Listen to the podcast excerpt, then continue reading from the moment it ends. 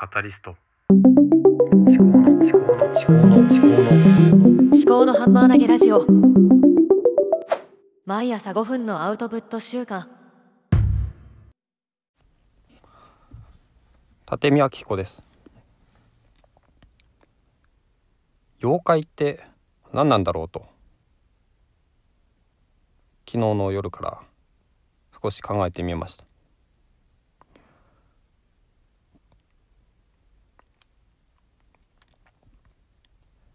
最近長男4歳が妖怪好きなんですよ。図書館で妖怪の本借りてきたりとか、まあ、家でも妖怪ウォッチのテレビを見たりとかね。あとは何だろうな。海坊主とか。あと図書館になんか妖怪の絵が飾ってあったりしてね。そう。海坊主ってどんな顔なのとかいろいろ聞いてるくるんですけども私としては妖怪はね誰も見たことがないからねどんな顔なんだろうねとかねそういう話をして少しはぐらかしてはいるんですけどもどうかな妖怪いるのかなってまあいないと いないとは思うんですけどでもいや不思議なところがこのなんで妖怪がこうやって何て言うんですかね生まれてきてるのか人間の心の中に。で、それが語り継がれてきて、で、絵になったりとか、アニメになったりとか、その、人格みたいなのを、まあ持ってるんですよね。それぞれのキャラクターがあって、属性があって。まあゲームのキャラクターとかアニメのキャラクターとか漫画とか、まあそういう虚構の一つだとは思うんですけども、単なる虚構とはなんかちょっと違うような何かね、妖怪ってもっと深く調べてみると面白そうだなと思って。実は私の妻も妖怪結構好きで、二人でね、水木しげるの妖怪大百科とか買おうかなんて話をしてるんですよ。妖怪って、その、な、なんでね、その、何かをこう表してるんだと思うんですよ。人間の、なんだろうな、本性というか、人間の何かを切り取って、それを属性をすごく圧縮して、それでまあ、具現化はしてないですけどもそれが広まっている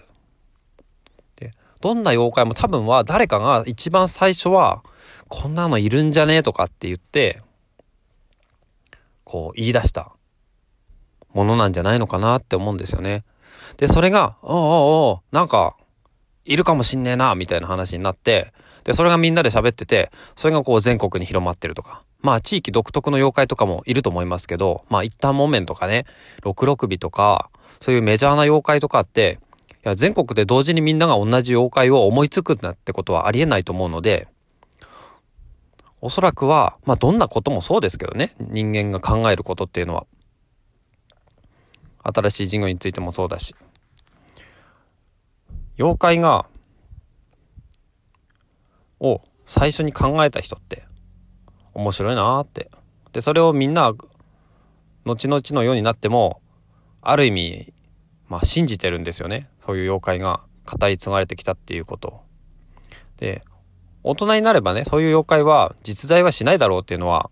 分かってるんですけども、ただ、それについて思いを馳せることってすごく楽しい。あ妖怪ってね、その、まあ人間のフィクション、最初からフィクションだって分かってるんですけども、私、まあ大人になるとね。まあちょっと話違うかもしれないですけど、サンタさんとかも、まあある意味ちょっと似てますよね。いや子供の頃はサンタさんがいるって信じてましたけど、まあ今はね、まあサンタさんの役割をする人は、ね、北欧の国にいますけど、実際にはね、うちの母親とか父親が枕元にこそっとお菓子を置いたり、おもちゃを置いたりしてくれてたんだなとは思うんですよね。そんなことをまあ考えた朝でした。今日はね、妻がちょっと朝包丁で怪我をしてしまってすごく、すごく